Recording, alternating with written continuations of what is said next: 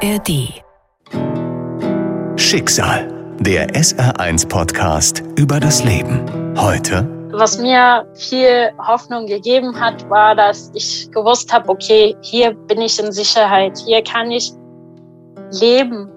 Und ich muss nicht irgendwie fürchten, dass ich ähm, einmal schlafe und über Nacht irgendwie jemanden verliere aus meiner Familie oder ob es vielleicht mich trifft. Schicksal, der SR1-Podcast über das Leben mit Martin Liss. Also nach Syrien möchte ich nicht zurück. Ich möchte, wenn überhaupt, dann einfach meine Verwandte besuchen, meine Verwandte und meine Freunde wiedersehen. Ich weiß nicht, wie anderen es geht. Ich, es gibt bestimmt manche, die sagen, okay, ich möchte nach Syrien, weil das mein Heimatland ist. Aber für mich bedeutet das, mh, mm, ja, klar, ich bin dort geboren worden, aber ich habe die schlimmsten Dinge in meinem Leben dort erlebt. Und ich glaube, als Kind habe ich das also nicht gut in Erinnerung. Deshalb, wenn ich über Syrien nachdenke, dann nicht unbedingt ähm, über die schönsten Momente, sondern eher um die schlimmsten. Und deshalb fühle ich mich unwohl und ich glaube, das wird auch alles so wieder hochkommen. Allein wenn ich jetzt gerade so Bilder von Syrien mir anschaue, muss ich ganz oft weinen, weil ich an ähm, ganz vielen anderen Situationen denke, die ich da erlebt habe und die Angst, die auch in mir war. Und ähm, das möchte ich halt nicht nochmal erleben. auch wenn es nicht mehr existiert, also auch wenn es, wenn kein Krieg mehr gibt, aber ich weiß nicht, ob, ob ich das halt noch viel besser verarbeiten kann äh, in der nächsten Zeit. Ich bin jetzt 20 Jahre alt mhm. ähm, und wir sind äh, 2017 nach Deutschland gekommen. Also ich habe letztes Jahr mein Abi gemacht. Ich mache im Moment ein freiwilliges soziales Jahr im Krankenhaus, weil mich das gesundheitliche also, weil mich dieser Bereich fasziniert und ich möchte auf jeden Fall irgendwas in die Richtung machen. Ich würde gerne Medizin studieren wollen, aber ob das klappt, weiß ich nicht, aber ich würde alles geben. Das Jahr 2017. Wessam gelingt gemeinsam mit ihrer jüngeren Schwester die Flucht aus Syrien über die Grenze in die Türkei. Zu diesem Zeitpunkt ist Wessam 14 Jahre alt. Ihr Vater ist bereits in Deutschland, ihre Mutter hat es mit dem jüngeren Bruder noch nicht über die Grenze geschafft. Die beiden Mädchen sind ohne Eltern in einem fremden Land. Wessam als die Ältere fühlt sich für die jüngere Schwester verantwortlich. Sie erzählt uns, was sie in Syrien auf der Flucht und danach in Deutschland erlebt hat. Weshams Geschichte könnt ihr wie alle anderen Folgen aus unserer Podcast-Reihe Schicksal auch in der ARD Audiothek finden. Wir haben sehr lange darüber diskutiert, vor allem meinem Papa mit meiner Mama, ob wir in Syrien bleiben wollen. Und ähm, sie waren nicht der gleichen Meinung. Also sie waren beide, obwohl jeder anders diskutiert hat und jeder andere Argumente hatte, nicht wirklich überzeugt davon zu fliehen also das kann ich total gut nachvollziehen, weil man auch gedacht hat, okay, wir wissen nicht, was passiert. Man kann ja auch auf dem Fluchtweg quasi sterben und nicht nur man alleine, sondern man trägt ja auch die Verantwortung für die Kinder. Irgendwann war das aber so, dass mein Papa in, im Raqqa war, alleine, auch seine Geschwister besuchen und er wurde von IS festgenommen, also vom Islamischen Staat. Und ähm, er wurde bedroht, dass der bestraft wird und der wurde, also der wurde auf jeden Fall festgenommen. Und wir wussten halt von nichts. Der konnte uns nicht kontaktieren. Was hat er gemacht? Er hat ein paar Mal versucht zu fliehen und dabei wurde er einmal erwischt. Und dann irgendwann hat es geklappt und dann ist er mit seiner Schwester auch in die Türkei. Als das passiert ist, hat er uns dann direkt kontaktiert und uns gesagt, okay, die Situation ist wie folgendes, ähm, das ist mir so und so passiert und deshalb habe ich mich entschieden, das war der einzige Ausweg, vom Raqqa quasi in die Türkei zu fliehen. Und äh, Raqqa ist direkt an der Grenze von der Türkei. Und dann haben wir gedacht, okay, es kann ja sein, dass er auch äh, sich dafür entscheidet, zum Beispiel in der Türkei zu bleiben. Aber er hat sich nicht dafür entschieden und hat weitergemacht mit, mit seiner Schwester. Und er hat uns auch wieder dann erst kontaktiert, als er im Griechenland war. Also wir wussten nicht, welche Entscheidungen er trifft, aber auch aus dem Grund, dass er nicht wollte, dass wir uns Sorgen machen, falls irgendwas passiert. Meine Mama, meine Geschwister und ich waren dann in Damaskus, mein Papa war dann in der Türkei und nachher in Griechenland. Dann haben wir auch eine Zeit lang ohne ihn gelebt. Das ungefähr eineinhalb Jahre waren wir dann ähm, in Damaskus und ähm, dann hatten wir einen Termin in der Türkei, also für diese Zusammenführung der Familie. Aber um in der Türkei zu gehen, es ist sehr schwierig und das, das geht halt nicht. Also das geht nicht, also sag ich mal, mit einem Flugzeug oder so ganz normal, weil wir Krieg haben und deshalb mussten wir auch fliehen. Und die Grenze waren viel mehr beobachtet und die Soldaten an der Grenze waren auch viel strenger. Und wir haben auch immer wieder von Leuten gehört, die auch versucht haben zu fliehen, dass sie erschossen wurden und dass es Tote gab. Aber wir wollten trotzdem, weil wir irgendwie in Syrien gar keine Hoffnung mehr gefunden haben, fliehen und wollten diese Chance auch ergreifen. Anfang 2011, der sogenannte arabische Frühling ist voll im Gang. Auch in Syrien gibt es Proteste. Zahlreiche Oppositionelle werden verhaftet. Es beginnt eine bewaffnete Auseinandersetzung zwischen verschiedenen Gruppen. Wessam ist bei Ausbruch des Konfliktes neun Jahre alt. Ja, also es hat erstmal in Ägypten angefangen, dass die Leute unzufrieden mit der Regierung waren. Ähm, das wurde auch in den Nachrichten berichtet. Und somit haben auch die Leute in den arabischen Ländern das auch gesehen und auch kleine Kinder zu Hause. Die Erwachsenen wissen aber schon, dass sie in Syrien in keiner Demokratie leben und äußern sich halt nicht dazu, auch wenn sie wissen, okay, wir wollen eine andere Regierungsform zum Beispiel gerne leben oder wir würden gerne das oder dies haben und äh, auch die Rechte, die einem fehlen. Aber man hat einfach Angst. Also es ist ganz, ganz viel nicht erlaubt ist halt so, dass der Krieg eigentlich unoffiziell erstmal begonnen hat. Also es hat damit begonnen, dass kleine Kinder erstmal auf der Straße etwas gegen die Regierung gesagt haben, weil sie das im Fernsehen zum Beispiel gehört haben, was in anderen Ländern geschieht. Und sie waren halt Kinder und wussten nicht, dass sie auch in einer Regierung leben, wo es keine Demokratie herrscht, sondern wo es halt eine Diktatur ist und wo sie ihre Meinung nicht äußern dürfen. Und diese Kinder wurden erstmal in einem Gefängnis festgehalten, dann wurden ihre Fingernägel rausgeschnitten, komplett, haben geblutet, haben geweint. Und somit hat es angefangen, dass auch ihre Eltern protestiert haben. Die haben sich dann für ihre Kinder eingesetzt und immer mehr und mehr fanden Personen das auch nicht in Ordnung und hatten auch den Mut, auf der Straße rauszugehen und auch für ihre Rechte und für die Rechte der Kinder auch zu kämpfen. Und äh, es wurde dann immer schlimmer, weil mh, die Regierung auch äh, gemerkt hat, okay, wir kriegen nicht alles unter Kontrolle, wir müssen den Leuten vielleicht Angst machen. Und je mehr sie den Leuten Angst gemacht haben, desto mehr Leute haben sich auch getraut und haben gemerkt, in welche Regierung sie leben. Und das habe ich dann als Kind immer ähm, jeden Tag dann mehr mitbekommen.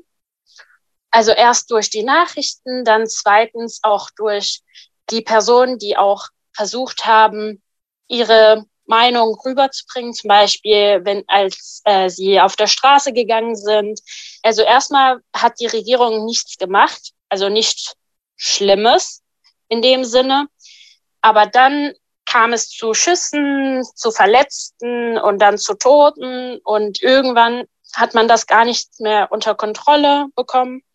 Und es hat sich immer weiterentwickelt, bis auch die Leute, die gegen die Regierung gekämpft haben, auch Waffen von anderen Ländern auch zugeliefert bekommen haben und damit kämpfen konnten. Und es war halt dann so schlimm, dass jeden Tag mehr Waffen gab und dass jeden Tag auch mehr Tote gab. Und das hat man auch überall mitbekommen, egal ob man das gehört hat oder ob man das gesehen hat. Also ich zum Beispiel in der Schule habe dann öfters mitbekommen, wenn ein Flugzeug in der Nähe war, wusste ich direkt, okay, gleich gibt's Bomben. Und dann hatte ich immer Angst, Panik. Ich habe oft auch geweint und ich habe auch einmal eine Freundin verloren dadurch. Und das war sehr, sehr schlimm für mich, weil ich, ich war ein Kind und ich glaube, es wird sich halt nicht, also gar nichts daran ändern. Wenn ich auch älter wäre, würde ich mich genauso fühlen. Ich würde die gleiche Angst haben. Für die Kinder in Syrien wird es immer schwieriger, die Schule zu besuchen. Wenn nicht Gefahr durch Bombenangriffe besteht, dann machen zum Beispiel Stromausfälle den Schulbesuch oder das Lernen schwer. Und in den Gebieten, die vom Islamischen Staat kontrolliert werden, wird vor allem Mädchen das Leben schwer gemacht. Also ich bin in Raqqa geboren. Meine Eltern kommen aus Aleppo. Das sind zwei unterschiedliche Städte. In dem Krieg, also waren wir nicht mehr im Raqqa, wo wir gelebt haben, sondern wir sind nach Damaskus umgezogen, weil das Leben dort etwas besser war. Dort gab es noch Schulen, bei uns zum Beispiel, je nachdem, in welchem Ort oder Bezirk man gelebt hat, hat das nicht oft mit Schulen zum Beispiel funktioniert.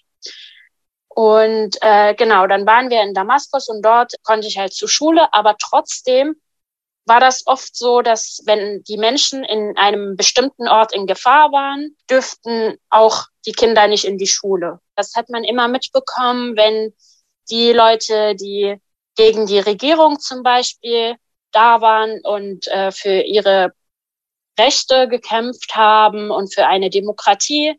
Und die waren zum Beispiel da, aber mit Waffen, dann wussten wir, okay, es ist, also es wird kein Frieden herrschen hier in dem Ort. Und es wird wahrscheinlich in den nächsten Tagen schlimmer. Und dann hat man sich sozusagen in, im Haus eingesperrt, dass wir gewusst haben, okay, jetzt ist wieder ruhig. Es gab viele Momente in meinem Leben, wo ich das mitbekommen habe, dass meine Eltern darüber diskutiert haben, ob wir in Syrien bleiben sollen und wie das halt weitergehen soll. Wir waren ja Kinder ich hatte ältere Geschwister, aber ich hatte auch jüngere Geschwister und es war generell schlimm für alle. Also meine Mama hat ihren Bruder auch im Krieg verloren. Und ich habe auch eine Freundin in der Schule verloren. Meine Schule wurde auch mit einer Bombe betroffen. Es war wirklich kein Leben, was man in Syrien so gelebt oder durchgeführt hat. Es, es war so schlimm, dass man auch tagelang ohne Strom zum Beispiel leben sollte oder ohne Wasser. Das war noch schlimmer. Wir müssten dann gucken, ob die Nachbarn zum Beispiel noch irgendwie Wasser übrig haben. Und wenn wir für eine Stunde Wasser hatten, dann müssten wir wirklich alle Flaschen auffüllen, die wir irgendwie in der Nähe von uns oder zu Hause hatten. Und ich musste zum Beispiel als Kind auch nur dann lernen, wenn ich gewusst habe, okay, wir haben tagelang keinen Strom, nur wenn die Sonne aufgeht, bis die Sonne untergeht. Mehr kann ich leider nicht machen, auch wenn ich jetzt nicht das hinkriege, was ich eigentlich gelernt haben muss. Und das war auch irgendwie in der Schule für mich zum Beispiel ärgerlich zu sehen, dass das ungerecht ist, dass es auch Leute gibt, die bei denen keinen Stromausfall gab, weil sie woanders wohnen als mein Ort und bei mir zum Beispiel schon. Dadurch, dass wir auch ähm, aus Raqqa komme, also dass, dass ich da geboren bin und auch gelebt habe, war auch die Familie von meiner Mama und die Familie auch von meinem Papa teilweise auch dort und müssten wir auch die immer besuchen gehen, wenn wir zum Beispiel Feste hatten, weil wir auch in Damaskus niemanden sonst hatten, also keine ja. Verwandte. Und im Raqqa gab es ja IS, also Islamische Staat. Und ich habe dann immer miterlebt, wenn ich dort war, wie schlimm das noch ist. Also das, das war noch viel schlimmer, als es in Damaskus war. Also klar, in Damaskus hat man viel mehr von Bomben gehört, hatte viel Angst, aber dort hatte ich wirklich jedes Mal viel, viel mehr Angst, weil egal was man gemacht hat, konnte man trotzdem alles falsch machen. Und man könnte für etwas bestraft werden, was man überhaupt nicht so gemeint hat oder nicht gemacht hat. Und ich als neun, zehnjähriges Mädchen, was kein Kopftuch getragen hat, was noch ein Kind war, musste ich dann trotzdem komplett verschleiert sein und alles schwarz. Meine Schuhe mussten auch verdeckt werden. Keiner, also so, dass sie keiner sieht. Ähm, auch das Gesicht, die Augen, gar nichts. Also alles. Und natürlich hat das zum Beispiel meinen Eltern nicht gefallen, aber ich habe es genauso gemacht, weil ich halt weniger Ärger weil, haben wollte. Es war ja so, dass wenn man sich nicht an die Regeln hält, dass entweder man selber oder das, ein Elternteil zum Beispiel geschlagen wird. Und das, je nachdem, wer einem quasi erwischt, kann es auch sein, dass die Person dann die Bestrafung kriegt. Also das quasi so Todesstrafe. Und was ich ganz, ganz schlimm fand, in der Zeit, wo wir ähm, unsere Verwandte besucht haben, war das, wir hatten Zuckerfest.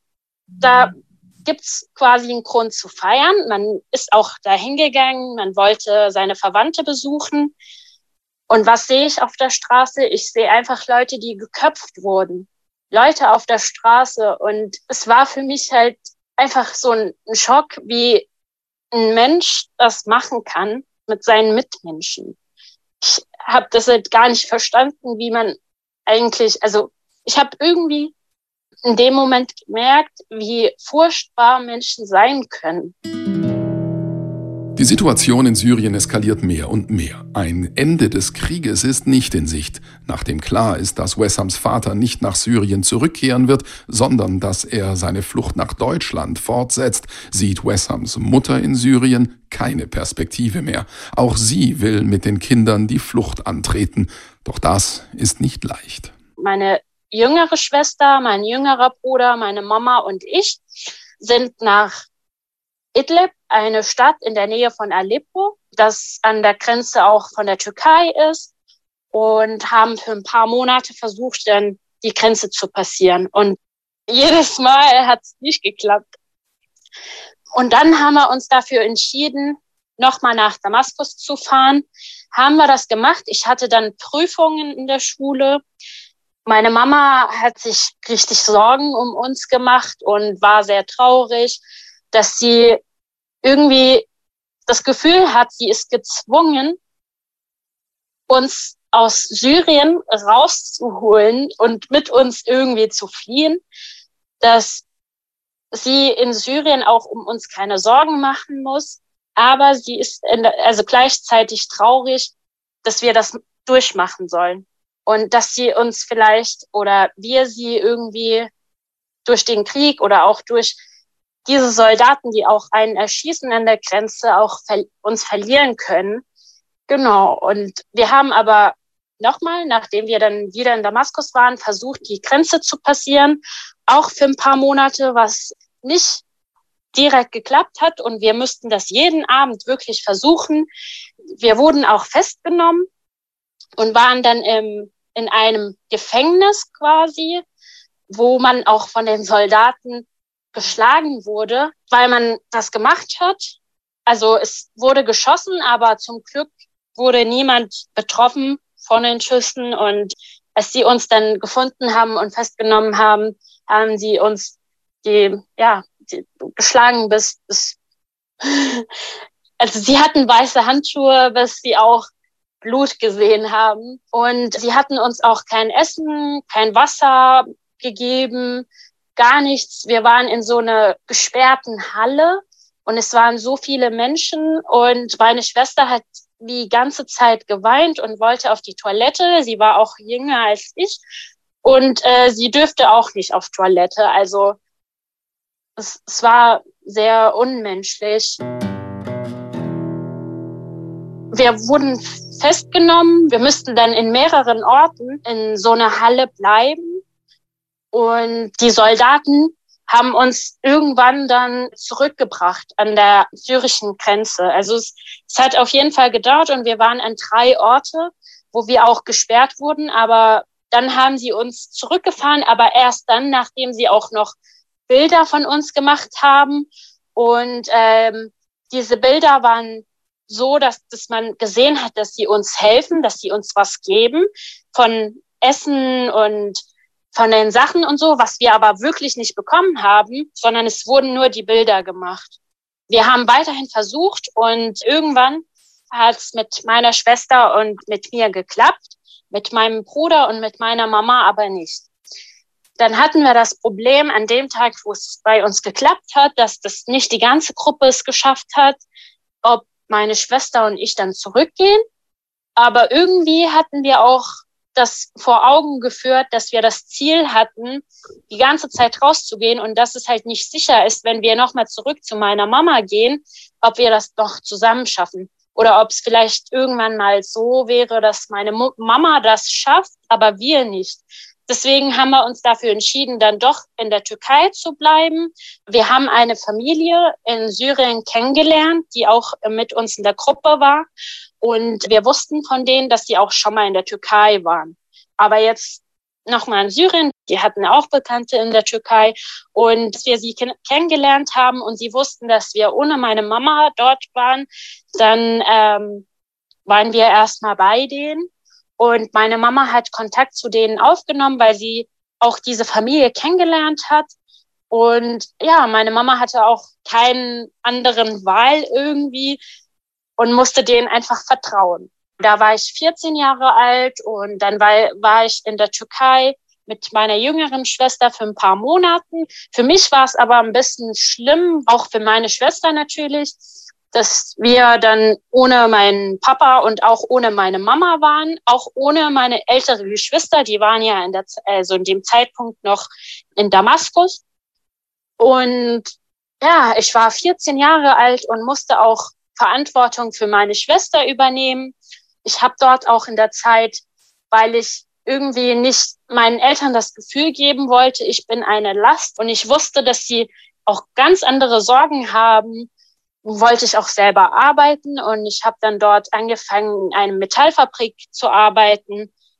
Ja, Kinderarbeit ist in der Türkei genauso wie in Syrien nicht verboten und habe dann zwölf Stunden am Tag dort in einer Metallfabrik gearbeitet. Nach vielen missglückten Fluchtversuchen, nach Festnahmen, Lageraufenthalten, Schikanen und Misshandlungen durch Soldaten ist Wessam jetzt ohne Eltern mit ihrer jüngeren Schwester in der Türkei. Sie warten dort, bis auch die Mutter es über die Grenze schafft. Um niemandem zur Last zu fallen, arbeitet Wessam in einer Fabrik. Bis sie endlich, viele Monate später, gemeinsam mit Mutter und jüngerem Bruder nach Deutschland zum Vater fliegen können.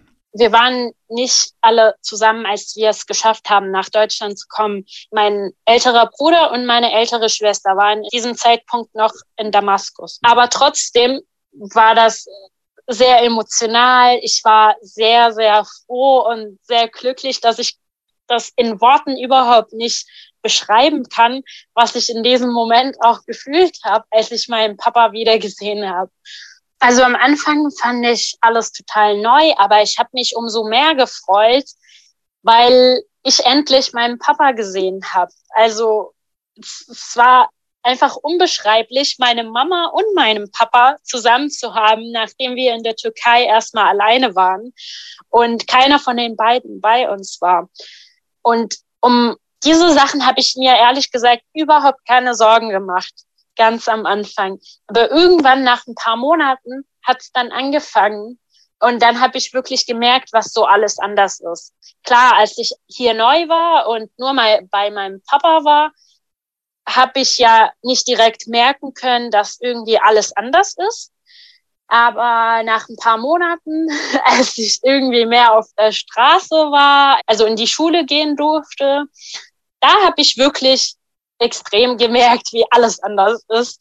Und ähm, es war für mich eine Umwandlung. Also ich war auch in, in so einem Alter, wo ich mir wirklich sehr gut überlegen sollte, was nehme ich von der anderen Kultur mit und was nehme ich von meiner Kultur mit? Wie möchte ich wirklich sein? Und jetzt bin ich wirklich froh, dass ich auch in diesem Alter hier aufgewachsen bin, weil ich auch gemerkt habe, in den beiden Kulturen gibt es auch sehr, sehr viele Dinge, die ich super finde und die ich von beiden Kulturen mitnehmen möchte. Also ich möchte nicht nur so leben, wie meine Kultur ist oder nicht nur so wie die deutsche Kultur, sondern ich möchte einfach so sein, wie es für mich passt. Also was ich sehr aus meiner Kultur vermisse, ist das soziale Leben. Ich finde, dass hier in Deutschland irgendwie ganz viele zum Beispiel ihre Eltern oder Verwandte vernachlässigen, dass sie nicht so viel Kontakt zu anderen haben, dass sie so viel arbeiten, dass sie auch ganz viel irgendwie Hobbys haben, aber die auch alleine machen oder nur mit einer, zwei Personen. Also ich würde nicht sagen, dass, dass ich das total schade finde. Vielleicht ist es auch das, was sie glücklich macht, aber ich bin auch so ein bisschen anders aufgewachsen in Syrien als hier und das soziale Leben habe ich den Eindruck gehabt, dass es dort sehr, sehr wichtig ist, dass man sich irgendwie regelmäßig besucht, dass man merkt, okay, es sind ganz viele um einen herum, aber nicht nur aus dem Grund, dass, dass sie existieren, sondern aus dem Grund, dass sie einen unterstützen wollen und äh, mit einem alles durchmachen, was man selber auch durchmacht. Und das gibt einem wirklich so eine Stärke, so ein Gefühl von, okay, ich schaffe das, ich bin nicht allein. Und es gibt ganz viele, die an mich glauben oder die mich auch unterstützen würden. In Deutschland ist alles anders, alles neu. Wessam fehlt das gemeinschaftliche Leben, wie sie es aus Syrien kennt. Die Sprache ist schwer und nicht alle Menschen begegnen ihr freundlich und unterstützend. Wessam sieht das als Herausforderung. Sie will beweisen, dass sie es hier schaffen kann. Ja, ich habe wirklich sehr viele Ablehnungen auch äh, in Deutschland erfahren müssen, was ich sehr schade finde. Aber ich glaube, das kommt auch dadurch, dass ich nicht die ganze Zeit zu Hause sitze, sondern dass ich auch ganz viel in meinem Leben mache, in meiner Zeit und dass ich ganz viel mit Menschen auch zum Beispiel arbeite. Und dann ist es viel wahrscheinlicher, dass man irgendwie einen rassistischen Kommentar zum Beispiel hört oder irgendwie einen Spruch oder so. Weil ich habe tatsächlich auch in ein paar Situationen die mich sehr traurig gemacht haben, wie zum Beispiel, ich wollte einmal mit dem Bus in die Schule fahren und ich stand an der Haltestelle, da waren auch ganz viele Menschen, es war morgens. Dann äh, kam einfach eine Frau zu mir und hat meine Tasche abgetastet und hat gesagt, ah ja, ähm, das, das können sie sich leisten, obwohl das überhaupt gar keine Marke war. Es war eine ganz normale Tasche. Und ähm, ja, also ich, die Frau war auch so 30, 40 Jahre alt und ich habe ihr gar nichts gesagt, weil ich mich überhaupt nicht getraut habe. Ich habe gewusst, okay, Deutsch ist nicht meine Muttersprache. Wenn es darum geht, dass ich mich irgendwie verteidigen muss mit Worten, dann bin ich raus.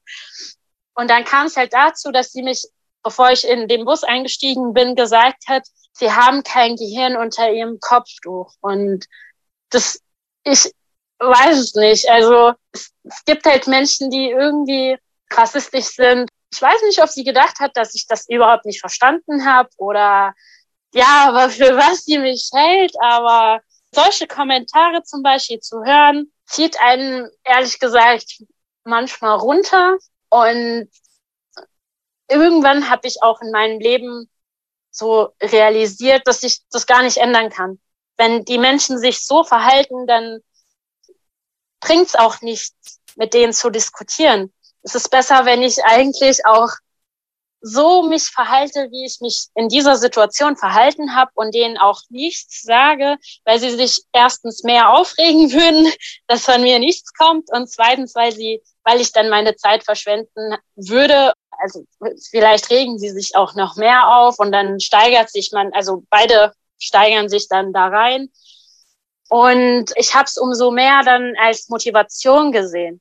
Wenn die Leute von mir gedacht haben, okay, sie würde es nicht schaffen, das ist halt unmöglich, dann habe ich gedacht, nee, das, ich würde euch und vor allem mir an der ersten Stelle zeigen, dass es möglich ist. Also mit der Sprache war es auch extrem schwer am Anfang. Ich war in Syrien immer einer der besten Schüler und das war für mich erstmal so, oh mein Gott, wie mache ich das alles? Ich habe mir einfach nur überlegt, okay, es gibt verschiedene Möglichkeiten.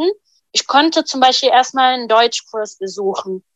Aber dafür musste ich dann ein Jahr wiederholen, weil ich dann den Stoff verpasse.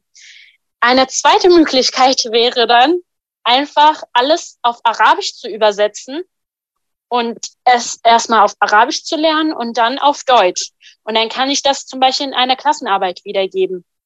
Und dann habe ich mich auch für die zweite Variante entschieden, was ich auch überhaupt nicht bereue, weil ich mir auch so Zeit gespart habe und weil ich auch gemerkt habe, okay, ich habe mir selber bewiesen, wozu ich eigentlich in der Lage bin und habe es wirklich bestanden und sehr gut.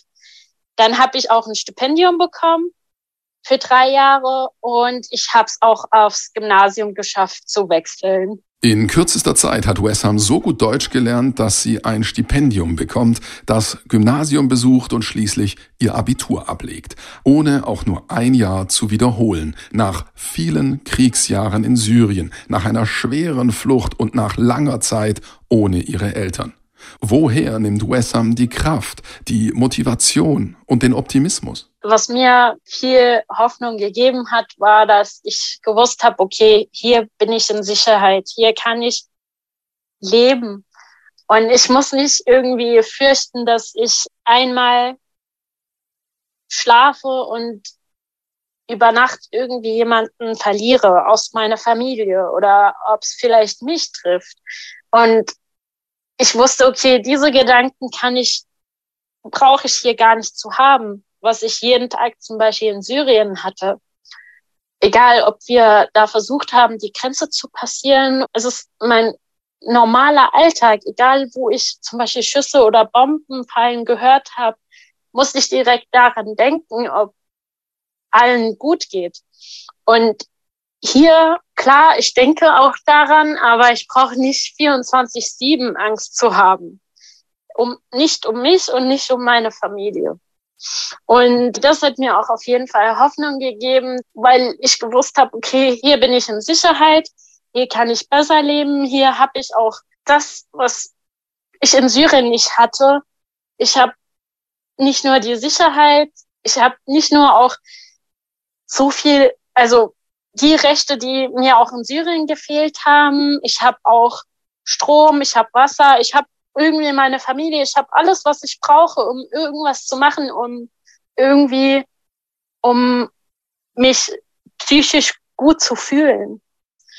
Ich weiß überhaupt nicht, was die Leute zum Beispiel über Syrien überhaupt wissen. Also ob sie überhaupt auch so viel über den Krieg wissen oder ob sie wissen, wie man auch da so gelebt hat in, in diesem Zeitpunkt im Krieg, wo man auch als Kind aufgewachsen ist.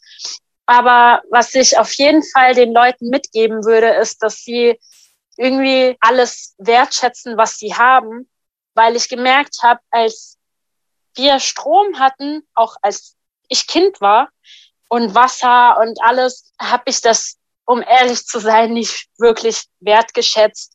Aber als ich das verloren habe, als wir tagelang ohne Wasser und Strom zum Beispiel leben sollten, da hat es mir gefehlt und da habe ich gesagt, okay, es ist unbeschreiblich, wie viel man eigentlich am Tag hat, was man überhaupt auch gar nicht merkt.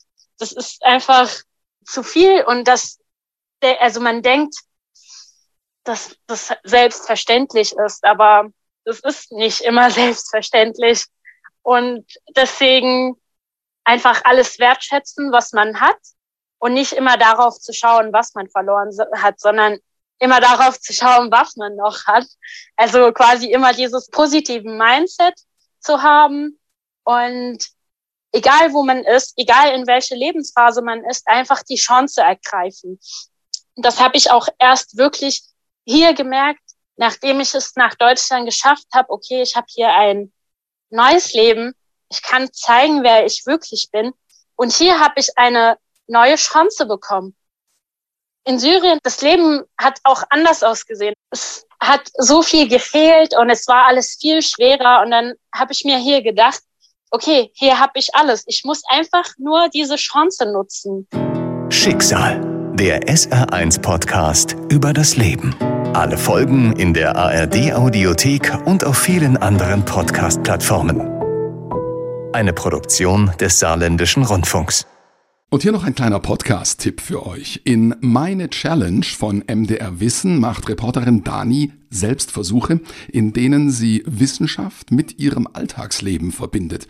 Ob nun Höhenangst überwinden oder Schmerzen besser aushalten, nur noch Flüssignahrung zu sich nehmen oder das eigene Gehirn dopen, alle zwei Wochen stellt sich Dani einer neuen Herausforderung und nimmt euch mit, wenn Wissenschaft ihr Leben zum Abenteuer macht. Mentorinnen begleiten Daniela bei ihren Selbstversuchen und Forschende erklären ihr die Hintergründe und sie selbst erzählt offen von ihren Eindrücken und Erlebnissen. Jeden zweiten Freitag gibt es eine neue Folge von Meine Challenge, zu finden in der ARD Audiothek und überall, wo es Podcasts gibt.